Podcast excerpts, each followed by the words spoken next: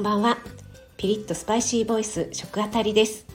今日もピリッとスパイシーなトーク聞いていただきありがとうございます。今日のスパイシートーク機械物に怒る人ということでこれは少し前にあった出来事なんですが JR の駅のビューアルッテってご存知ですか？あの JR の改札付近にある ATM みたいなやつで Suica のチャージができたりとかする機械なんですがそのビューアルテで、えー、私はたまったポイントをねチャージしようと思ったら私の前におじさまがいたんですね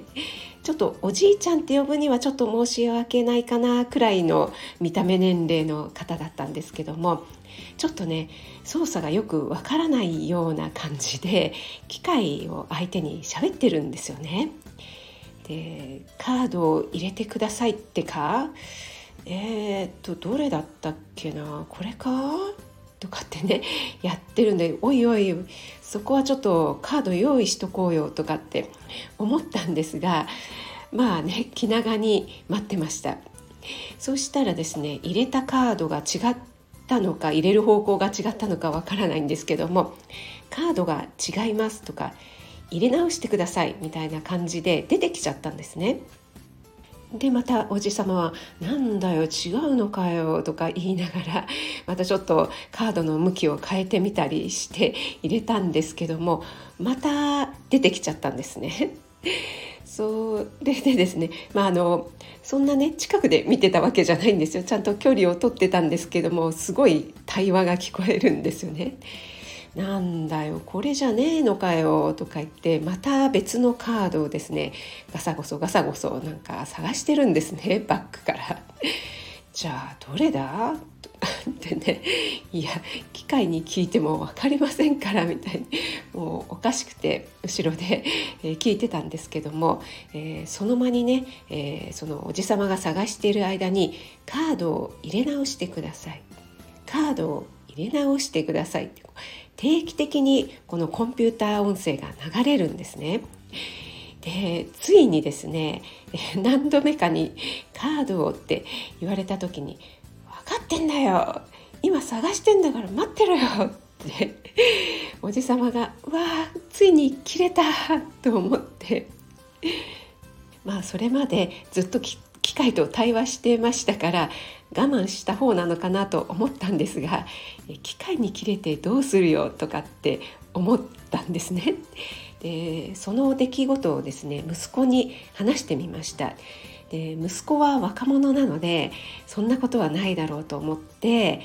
いやおじさんは機械物に弱くて困るねぐらいのね反応かなと思ったんですけども意外にもねいやーでも気持ちわかるねって言うんですね。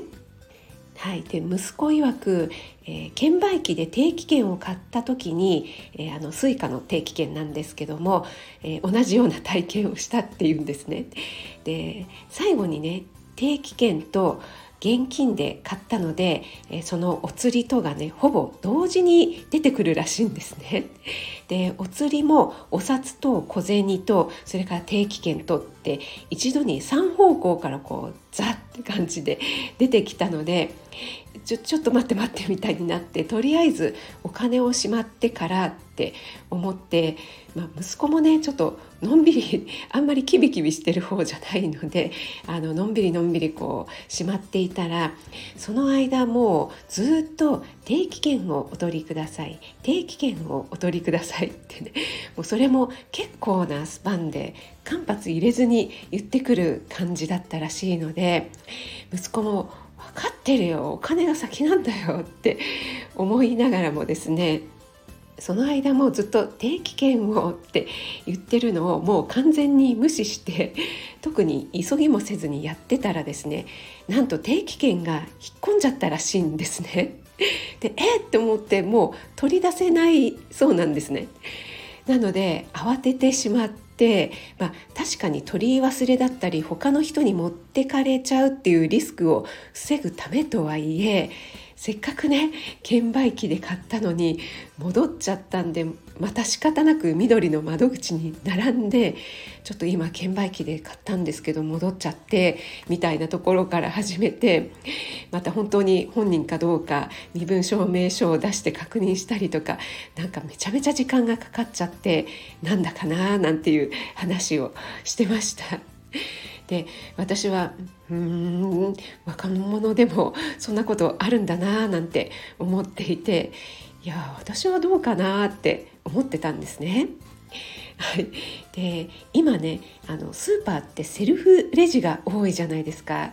で混んでる時はセルフレジだと早いのでそこで自分でねこうピッてバーコードで読み取りして、えー、会計はね、えー、いつもカードなんですけどもそこでやると早いのでセルフレジの方に行ったりするんですけどもあのセルフレジやったことある方はね共感していただけるかと思うんですが結構あれせかしませんか？あのお肉とか魚とかをねバーコード通した後にこうちょっとねあの肉汁とかこぼれると嫌なのでビニール袋とかに入れたいじゃないですか。なんですがすぐにね次のバーコードを通してくださいってねこうすぎすぐにね言ってくるんですよね。